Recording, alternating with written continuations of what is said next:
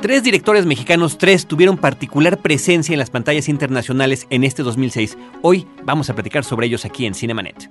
Le cine, vive escenas. La mejor apreciación de la pantalla grande en Cinemanet. Carlos del Río y Roberto Ortiz al micrófono. Bienvenidos. www.cinemanet.com.mx es nuestra página de internet donde pueden encontrar y escuchar nuestro podcast, así como nuestra dirección de correo electrónico promociones cinemanet.com.mx, el buzón de voz desde cualquier parte de la República Mexicana 01800 087 2423. Es el buzón de voz de frecuencia cero y por favor ahí si nos van a dejar algún recado comenten que es para el programa de Cinemanet. Yo soy Carlos del Río, les doy la bienvenida. Roberto Ortiz, ¿cómo te encuentras este día? Pues eh, con mucho gusto de recibir a un compañero de trabajo, un magnífico crítico de cine, y bueno, tú hablarás sobre él. Eh, sí, pues bueno, ya estamos a punto de concluir el 2006 y esta se presta como una excelente oportunidad para eh, recordar el paso que tuvieron tres directores mexicanos que son Alejandro González Iñárritu, Guillermo del Toro y Alfonso Cuarón en las pantallas internacionales con tres distintas películas. Está con nosotros, regresa José Antonio Valdés Peña, él es investigador de la Cineteca Nacional, él es crítico de cine que tiene una colaboración especial todos los viernes a las 6.50 de la mañana en el noticiero 11 Noticias, eh, pues de Canal 11 por supuesto. ¿Cómo estás, Pepe? Pues muy bien, muchas gracias otra vez, eh, muchas gracias por volverme a invitar. Bienvenido, gracias por acompañarnos una vez más, sobre todo en esta ocasión que, eh, bueno, pues surge de una propuesta tuya que toquemos el tema que estamos eh, abordando en esta ocasión. Eh, insisto, yo a unos días ya de que acabe nuestro año, pero tiene que ver con muchas cosas, ¿no? Tiene que ver, en principio, con este destacado papel de los mexicanos en el cine este año, pero parte también de, tu parte, parte de tu parte, de el libro que tú escribiste, Óperas Primas del Cine Mexicano 1988-2002. Este recuento sobre tantos directores, bueno, quisiéramos más, ¿verdad? Pero finalmente eh, nos convertimos, si no me equivoco, en un país de óperas primas, ¿no? De muchos directores que se quedan en su primera película y ya después no existen las condiciones para que continúen. Sí, mira, efectivamente, pues eh, a través de esa investigación que fue la, o es la primera de varias que se están haciendo en la, en la Cineteca Nacional, que por cierto, este ya eh, un compañero nuestro, Ernesto Román, también acaba de publicar un nuevo libro sobre el cine pornográfico mexicano de los años 90, que ojalá también venga a comentar por acá en algún, en algún momento, pues bueno, bueno, arrancar con el tema de las óperas primas pues fue importante porque particularmente en la década de los 90, que es la década en la que estos tres directores mexicanos que tú mencionas, que son Guillermo del Toro, eh, Alfonso Cuarón y Alejandro González Iñárritu, empezaron a formarse o empezaron ya a hacer trabajos profesionales, ¿no? Pues bueno, eh, tenía que ver precisamente con hablar de ese momento, qué es lo que sucede para que de repente una generación completa de jóvenes salga a dirigir cine y verdaderamente los resultados pues se pudieron ver en cuestión de pocos años, ¿no? Tenías, en el caso de, de Cuarón y de, de, Guillermo del Toro, pues tenías un Cronos, tenías un solo con tu pareja, tenías que, bueno, era gente que se había venido formando en diferentes rubros, por ejemplo, en el caso de Alfonso Cuarón, pues bueno, una frustrada estancia en el CUEC que terminó con su este, expulsión, junto con el, con el Chivo Lubeski, ¿no? Y con Luis Estrada también, pero que bueno, a partir de ahí pues empezó a formar al lado de gente como José Luis García Gras, como Arturo Ripstein, vaya, fue participando como asistente de dirección y finalmente asociado con su hermano Carlos, Carlos Cuarón, pues logran levantar el proyecto que fue pues una de las comedias, si no la comedia, yo creo que junto con Dos Crímenes, la primer comedia realmente exitosa de toda esa primer generación de cineastas mexicanos que fue precisamente solo con tu pareja. Digo la primera porque yo digo que la, la segunda podrá ser Santitos, bueno, no, perdón, mucho antes de eso. La segunda puede ser Dos Crímenes de Roberto Snyder y luego pues seguiría, no sé, Sexo, Pudor y Lágrimas y ahora sí, Santitos, ¿no? En la cuestión de éxito de público y de una, este, digamos, visión de la crítica bastante unánime, ¿no? Pero que de alguna manera, solo con tu pareja, es una cinta que regresó al público mexicano a las pantallas cinematográficas, cuando ya estábamos verdaderamente alienados con lo que habíamos visto en las décadas anteriores, ¿no? Cuando ya no se veía y no había ninguna novedad con el cine mexicano. No, y que además pues yo recuerdo que la Navidad de 1992 cuando se estrenó Solo con tu pareja, pues también era una película que estaba distribuida por videocine, o sea, vaya, había habido un interés por parte de, de una eh, que una, sobre todo en aquel momento, una distribuidora importante todavía, que era Videocine, por distribuir una película que, bueno, puso al día y bueno, molestó también a algunas conciencias por ahí, este medio retorcidas diciendo que se hace una burla en la cuestión del SIDA, porque bueno, si ustedes recuerdan que es en parte el interés de platicar de, digamos, los inicios de estos directores. Sí, que, es importante, yo creo que eso es importante comentarlo.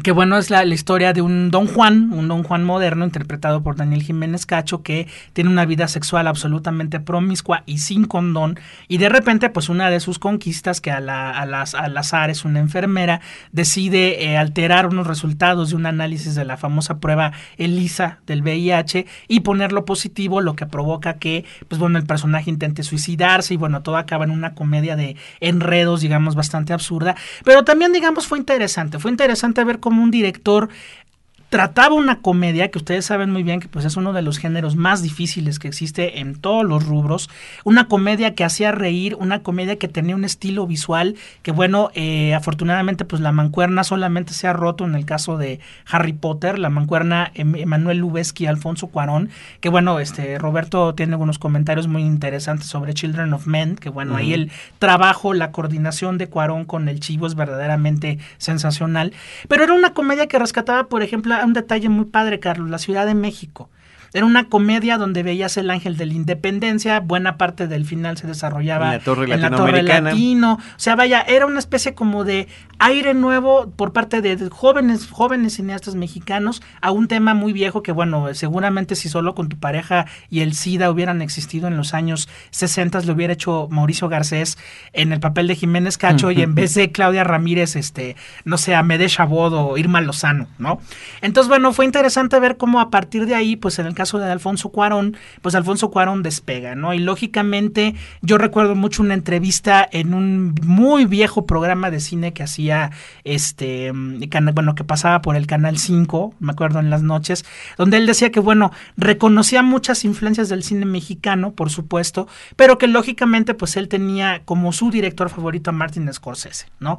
Cuando un cineasta mexicano te dice eso, inmediatamente ves que la forma de hacer cine y su visión de la vida va muy tirándole hacia lo que finalmente pues podemos ver ahora, que Alfonso Cuarón, este junto con Guillermo del Toro, pues son los directores, y bueno, desde luego Luis Mandoki, por supuesto, que bueno, es un caso ya mucho más anterior, pues son, son directores que ya tienen una carrera internacional importante y que bueno, en el caso de Alfonso Cuarón, que bueno, era algo que yo comentaba con Roberto hace algunos días en la oficina, pues se me ha hecho un director sobre todo como buen artesano, hasta el momento en la carrera de Cuarón, ¿no? Children of Men o Niños del Hombre, como se llama aquí en México. Que es la película que este año pues la mayoría de nosotros hemos visto. Exactamente. Que bueno, además eh, un dato interesante es que no se ha exhibido en los Estados Unidos. Se exhibió en la Gran Bretaña, se está exhibiendo en México y tiene fecha de estreno para cerca del día 29 de diciembre. En los Estados Unidos, lógicamente para pegarle a los Oscars, dijo, no es no es tampoco este, vaya porque no no se puede exhibir, es por pegarle a los Oscars un poquito más poquito más de cerca, pero bueno, realmente la mancuerna con Lubeski no se ha roto. Entonces, si tú ves La princesita que fue eh, una adaptación pues de la novela de Francis Hodgson Burnett, que hay una versión en los años 30 con Shirley Temple, que alguna gente la odia, algunos este, todavía tenemos tripas para verla.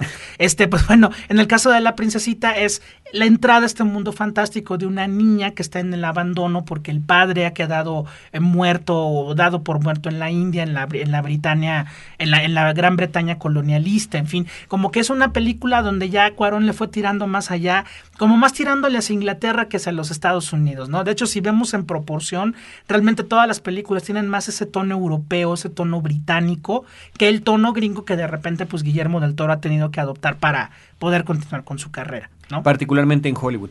Ahora, tenemos que decir que estos directores tan exitosos actualmente en eh, los Estados Unidos o que ingresan a la plataforma ya de los favoritos para que Hollywood apoye eh, proyectos costosos. Bueno, eh, si nos remontamos a estas óperas primas que tú dices, hay peculiaridades. Tenemos efectivamente una comedia muy atractiva, muy exitosa en taquilla por parte de Cuarón, y bueno, esto llama la atención. Sí. ¿Quién en el cine mexicano está haciendo una comedia contemporánea? Con elementos diferentes a la comedia tradicional y que se convierte en éxito. Ahí está el ojo de Hollywood, que es el mejor importador de talentos del mundo.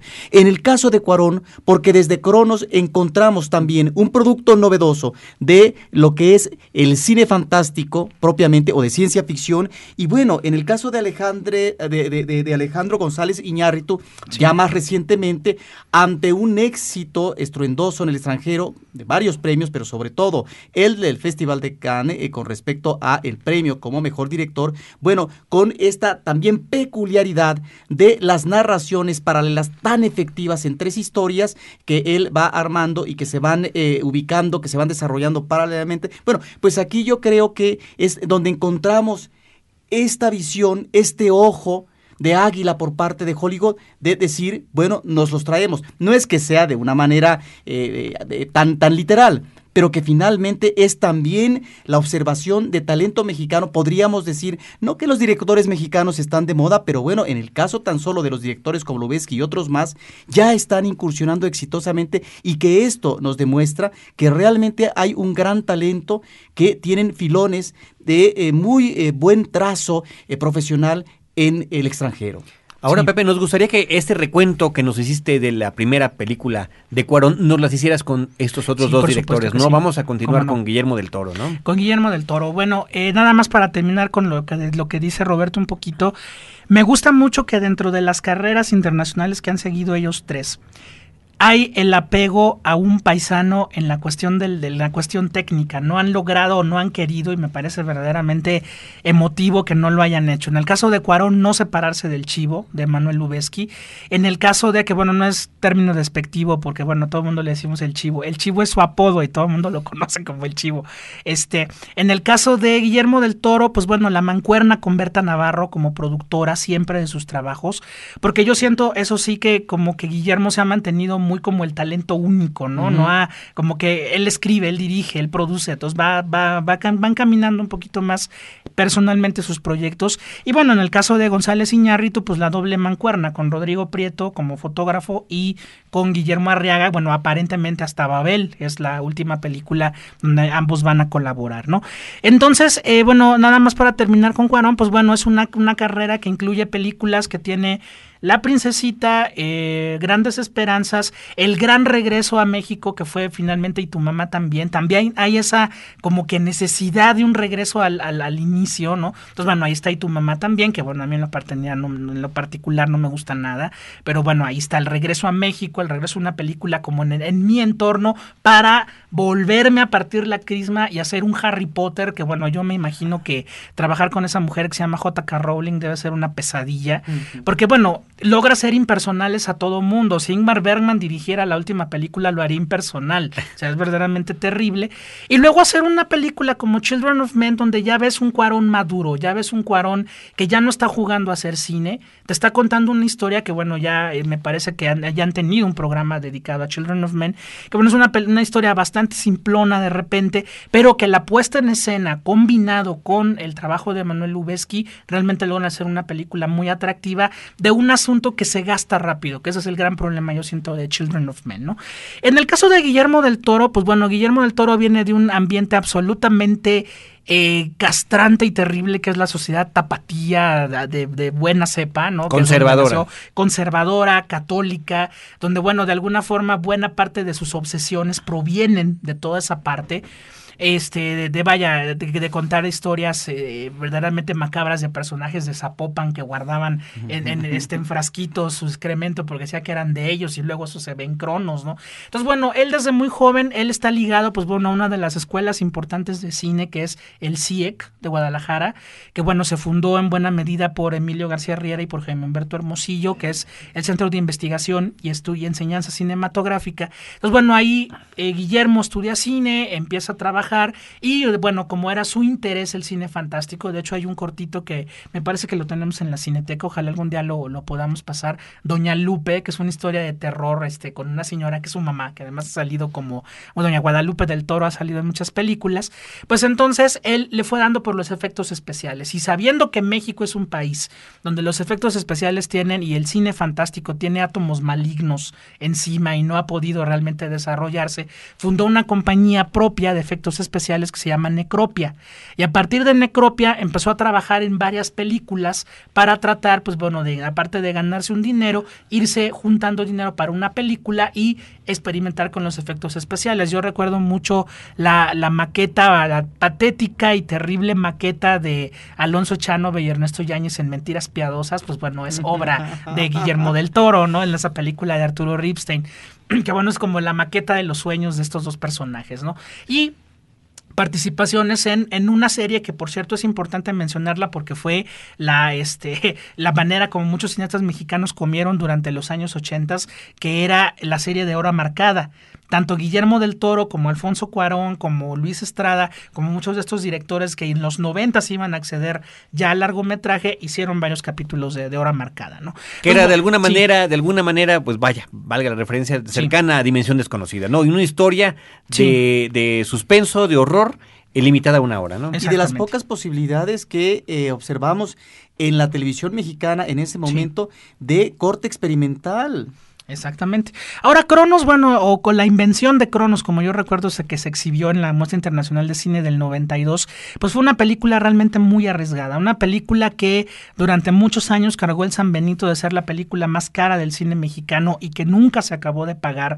Fueron dos millones de dólares de 1991-92, que pues bueno, Guillermo del Toro pagó realmente con muchos trabajos a lo largo de muchos, muchos años, pero que dio realmente al así al, al, punto con lo que realmente necesitaba el cine mexicano, de, el cine fantástico mexicano. Una historia donde otra vez, como en el caso de, James Bond que platicamos hace algunos días, te puedas identificar con el personaje, ¿no? En este caso es un hombre que está ya en la senectud y que pues, gracias a un aparato que encuentra de un alquimista se convierte en un vampiro chupasangre, pero en un chupasangre, digamos, bastante sui generis, que lame sangre de los pisos y que, bueno, pone en riesgo a su propia familia y que, bueno, viene todo este conflicto del personaje por convertirse en algo que al mismo tiempo que le otorga otra vez lozanía y juventud, pues lo convierte en un bebedor de sangre, ¿no? La película está cargada de referencias a Darío Argento, a todo el cine de vampiros, con un tono muy mexicano, con el tono, por ejemplo, de el vampiro dentro de un entorno familiar, que eso es algo que generalmente no es, es clásico. No se maneja. No se maneja en el, en el género, ¿no? Y pues bueno, una película que fue realmente muy reconocida, yo creo que mucho antes que, que, todo el mundo lo esperara, pues Crono salió al extranjero y sucede exactamente el mismo caso con Cuarón. De repente Guillermo del Toro es extirpado del cine mexicano y pues para 1997 ya tenía un proyecto importante que era Mimic que bueno, es esta historia de la, las cucarachas estas sobrealimentadas en el metro de Nueva York, que bueno, funciona en medida que uno le guste el género, vaya, porque de los tres directores que estamos hablando, de que estamos hablando esta noche, sí, en el caso de Guillermo del Toro es mucho la fijación con el cine fantástico. Creo que él ha definido mucho mejor su camino que los otros dos, ¿no? Vamos a hacer un pequeño corte, Pepe, y continuamos platicando contigo sobre estos tres directores mexicanos.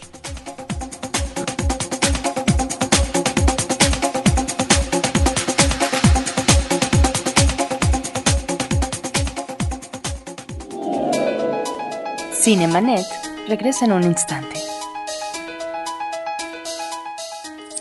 La revolución ideológica ha comenzado. Frecuencia Cero te invita a cuestionar tus ideas en el único podcast que te mantiene en la mira. Sobreexpuesto. Piensa, Piensa decide, y actúa. Piensa, ya no tienes dónde esconderte. Estás sobreexpuesto. www.frecuenciacero.com.mx diagonal sobreexpuesto. Frecuencia Cero. Digital Entertainment Network. Historias múltiples en tiempos cortos. Cinemanet. Regresamos.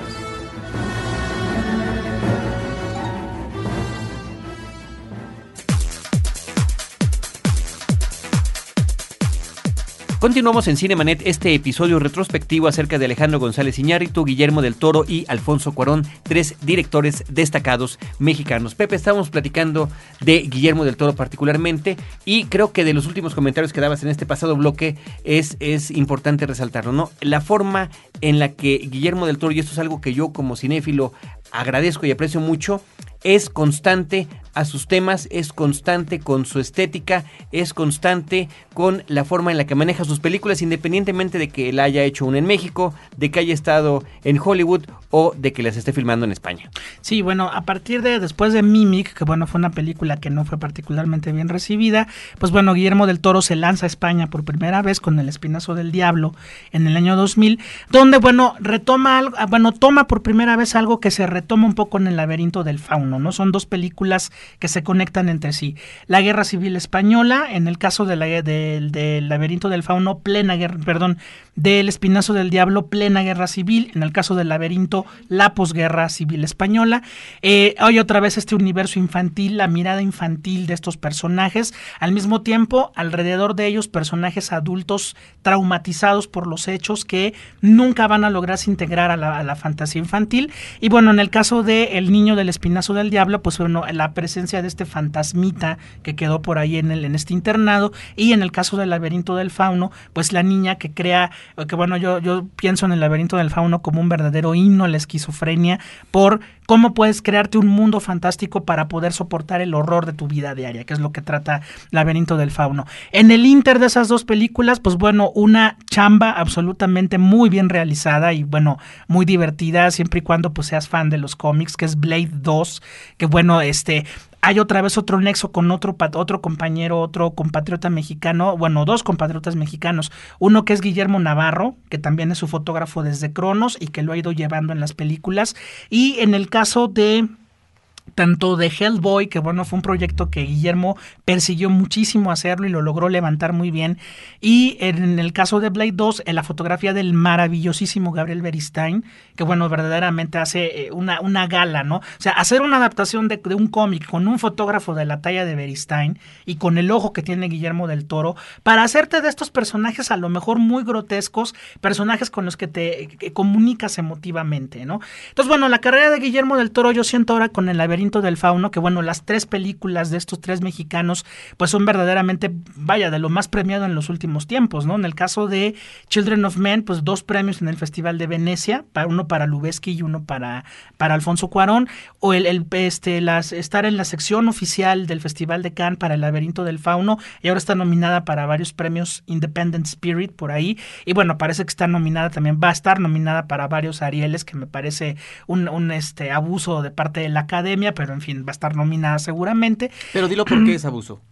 Porque vaya, la película está filmada en España, la película es más española que mexicana. El nombre de Berta Navarro y de Guillermo del Toro y de los mexicanos involucrados, yo siento, es, digamos, caravanear como con sombrero ajeno de una manera bastante, pues bastante descarada, ¿no? Entonces, bueno, el laberinto del fauno ahí está, pero bueno, el laberinto Y del que además fauno, es, es la sí. película que México está sometiendo a consideración de Sí. la Academia Estadounidense, de la Academia de las Artes para los premios Oscar. Ahora imagínate, igual y ganamos, digo, la Igual y película ganamos, es una sí. maravilla, igual y ganamos, ¿no? sí, sí, Pero con- vaya, no deja de ser bastante injusto, ¿no? Entonces, en el caso del laberinto del fauno, otra vez como con Cuarón. es un caso similar al de la película Los Otros en España, ¿no? Exactamente. Que, que, que por Nicole Kidman ya iba a concursar en los Oscars, ¿no? Eso es bueno, porque en el caso del laberinto del fauno, yo ya encuentro, igual que con Cuarón, a un cineasta maduro, a un director que verdaderamente, eh, para mí, yo siento, y bueno, difiero con Roberto y lo hemos platicado durante semanas ahí en la oficina. Nosotros yo también lo siento hemos es- comentado, ¿eh? Yo siento que es su obra maestra, salvo el final pastiche, el segundo final pastiche, que ya espero que todo el mundo la haya visto, que no me gusta nada, pero siento que es verdaderamente una obra maestra en la cuestión visual. Ese mundo de Guillermo del Toro ya agarró ahora sí una forma muy definida, y al mismo tiempo, pues bueno, ese canto a la esquizofrenia en medio del horror de, por un personaje infantil que te tiene que inventarse desde un fauno hasta un personaje que no sabemos si es homenaje a los olvidados porque es el Ojitos, ¿no? Este, que bueno, verdaderamente para escapar del horror de un, de un conflicto bélico. El último caso es, en este caso, Alejandro González Iñárritu, un hombre El que negro. es el negro Iñárritu, que está muy relacionado con el radio. De hecho, la creación de WFM, pues bueno, en buena medida es gracias a él.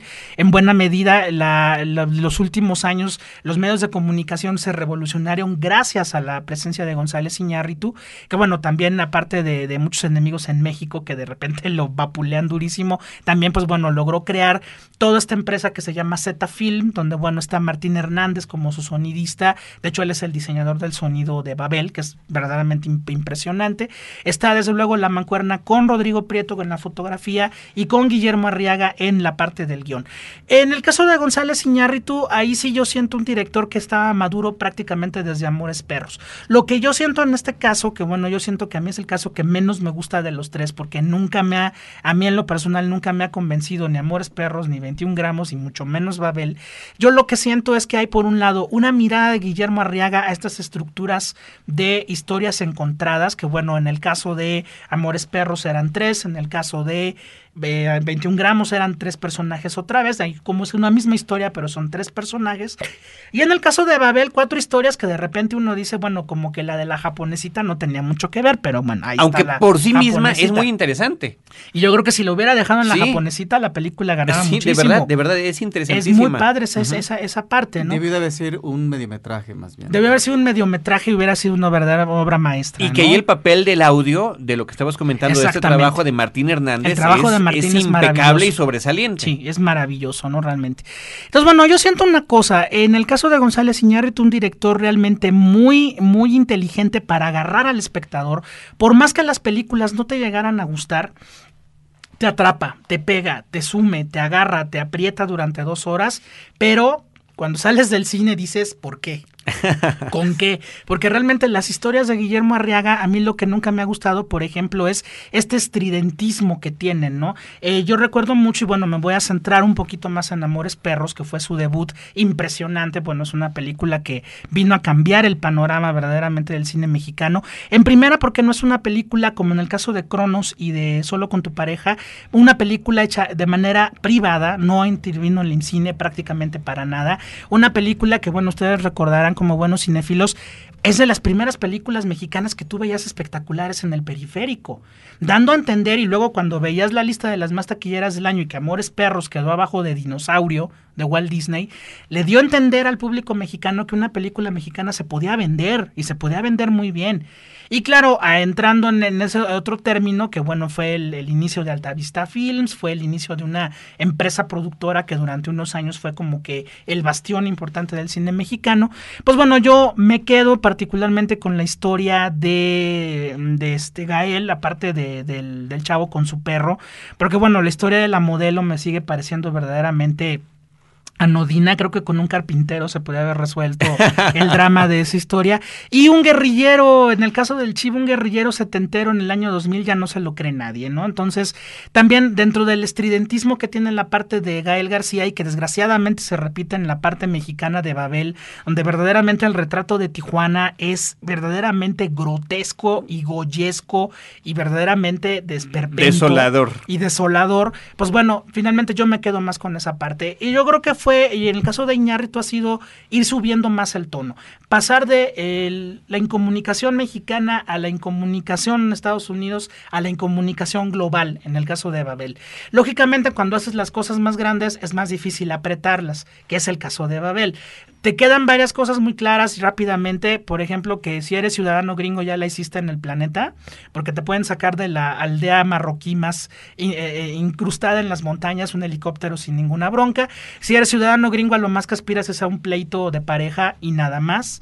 Este, si vas a Tijuana, pues bueno, te vas a meter al infierno. Eh, si vas a Marruecos, te vas a meter al infierno. Hasta El- racista podríamos muy considerar racista de la repente, película, muy ¿eh? racista. Los japonesitos no se hablan entre ellos, ¿no? Y nada más. O sea, vaya, Babel tiene muchas inconexiones, pero hay que reconocer que verdaderamente la dirección de Alejandro es sensacional. Y que el tema de la película son justamente las inconexiones, no, no justamente las que tú estás comentando, pero finalmente quedan Sí. como un subproducto Sí. que ahí no- nos queda a nosotros y creo que esa es la especie de, de, de sazón que nos queda después de ver la película, ¿no? Un tanto más forzada que las demás y no que las otras no lo sean.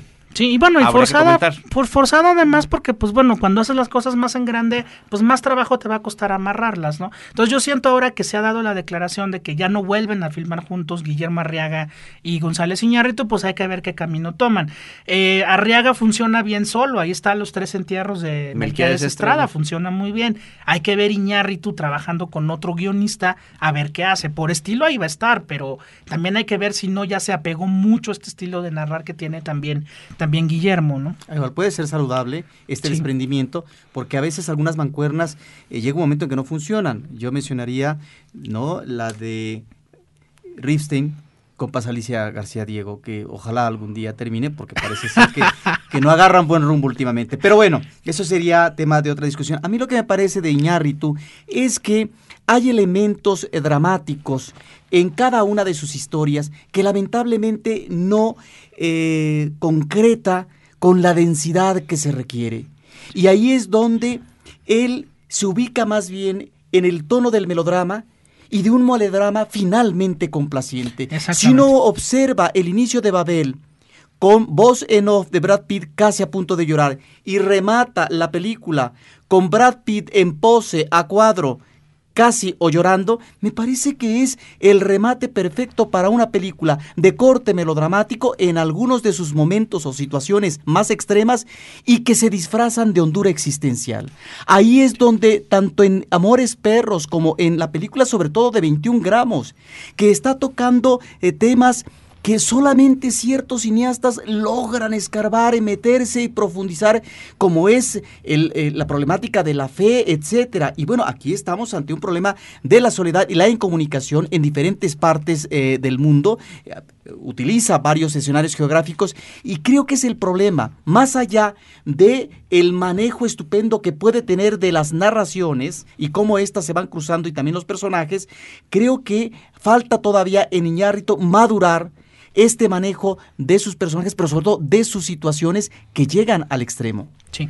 Ahora, Sí, eh, hab- habría que comentar también, eh, quizá como para finalizar esta charla, Sí, Pepe, el asunto en la que esos tres directores mexicanos se han mostrado de manera unida a lo largo de eh, las presentaciones que han tenido de sus películas, que creo que como mexicanos es algo que se agradece porque normalmente estamos acostumbrados a empujar al de abajo, ¿no? Sí, verdaderamente se agradece y bueno, quiere decir que hay una cierta unidad entre ellos como cineastas. De hecho, bueno, Alfonso Cuarón es productor del Laberinto del Fauno, o sea, vaya, sí hay estas vidas cruzadas entre ellos.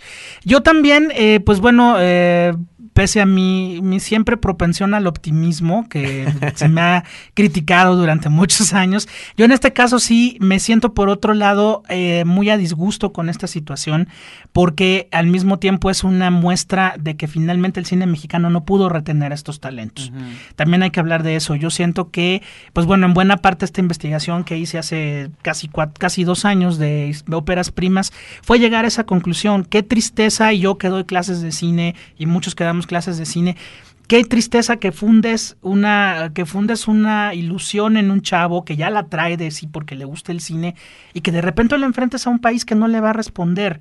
Ahorita estamos en un momento de transición, estamos entrando en una nueva etapa de un México que no sabemos realmente qué, cómo nos va a ir, esperemos que nos vaya muy bien a todos, pero también pues espero que eh, esto llegue a oídos de alguien en, estos ambientes, ¿verdad? Porque el cine mexicano se reinventa cada seis años por obvias razones, ¿no? Y entonces, que llegue a oídos de alguien y que llegue a oídos de alguien esta petición de que no, no lo soltemos de esa forma. Porque bueno, como eh, leí una entrevista con Arturo Ripsen hace unos días que dice, la gente está muy contenta por Cuarón, por Del Toro, ay, mira, ganó en el Festival de Cannes y nos vamos al Oscar y no sé qué, pero eso debería ser mexicano. ¿En qué momento se tuvieron que ir? Pues bueno, se tuvieron que ir a lo mejor por los estilos, a lo mejor porque sí ya son la generación de los ochentas que estudió cine y, que se hizo directores en los noventas, pues ya traen una formación más gringa que a lo mejor la generación anterior, ya traen una cultura audiovisual mucho más pesada y lógicamente la mira de las propuestas que puede dar Hollywood ahí está. Pero a mí me parece realmente muy triste que tres de nuestros mejores directores jóvenes, de ellos tres directores jóvenes, pues ya sean cineastas internacionales y la verdad pueden regresar a México y enfrentarse a las mismas broncas que nos ha dicho Felipe Casals en muchísimas ocasiones en la Cineteca. En México te puedes llamar Felipe Casals y tienes que levantar tu película de cero. Eso es verdaderamente muy, muy desagradable. Las mismas limitaciones que la verdad pues a quienes a quienes nos dejan mal son a nosotros como país en el progreso. Además es un tema que hemos tocado en otras ocasiones, Roberto, el asunto de la falta de apoyos para la cuestión educativa y en este caso también para la cuestión de la producción y consecución de las películas. Sí, Carlos, qué bueno por ellos, qué malo por nosotros, qué vergüenza como, como industria mexicana. Efectivamente.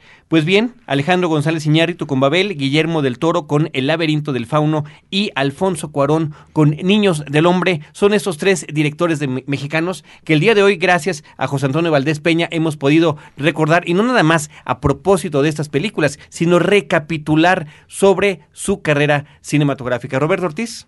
No, pues que realmente da gusto ver en un año tres producciones de fuerte calibre que eh, eh, sean eh, dirigidas por parte de estos directores, de los cuales tendremos que seguir eh, anotando, eh, digamos, eh, sobre comentarios sobre sus películas. Y ya veremos ahora en este próximo año que está por iniciar, en este 2007, en enero son las nominaciones al Oscar, a ver de qué manera de qué manera son consideradas estas películas y también pensemos en el documental de Juan Carlos Rulfo. En el hoyo. En el hoyo de Juan Carlos Rulfo, que este año ha cosechado reconocimientos en cualquier rincón del mundo donde se ha presentado y que de alguna manera podría quedar, si las condiciones se dan, para que participe para las nominaciones como mejor documental. Ah, en, eh, que sería genial, porque además, bueno, entraría, por ejemplo, idealmente podría quedar por ahí eh, González Iñárritu como mejor director nominado podría quedar. Cuarón en una de esas. Cuarón también. eh, el fotógrafo. El, laberinto del fauno para mejor película extranjera. Podría quedar también. Y inclusive en el hoyo mejor documental estamos pensando los escenarios positivos. ¿Y por qué los Oscars? Porque finalmente es algo que se escucha y resuena en todo el mundo y pues de alguna manera tiene que beneficiar a este tipo de producciones. Efectivamente. José Antonio Valdés Peña, Pepe, muchísimas gracias. No, pues muchísimas gracias a ustedes por la invitación y pues sigamos viendo cine y esperemos que pues esta situación mejore y esperemos que estos cineastas que afortunadamente pues son obras en construcción, todavía nos faltan muchos años con ellos afortunadamente. Esperemos que así sea, como dices, con ese optimismo que tú normalmente manejas. Gracias. José Antonio Valdés Peña, investigador de la Cineteca Nacional, crítico de cine, él está en el Canal 11, en 11 Noticias, los viernes a las 6.50 de la mañana en vivo, comentando los estrenos de la semana. Roberto Ortiz y un servidor Carlos del Río, nos despedimos y los esperamos, no importa el mes, no importa el año, por lo pronto estamos dos veces a la semana en nuestra versión en podcast y una vez en vivo los jueves a las 10 de la noche en Horizonte 107.9 FM en la zona metropolitana de la Ciudad de México. Muchas gracias.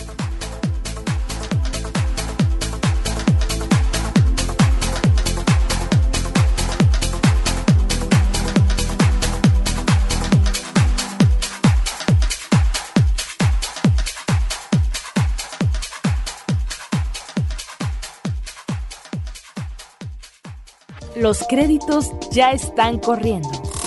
Cinemanet se despide por el momento. Más en una semana.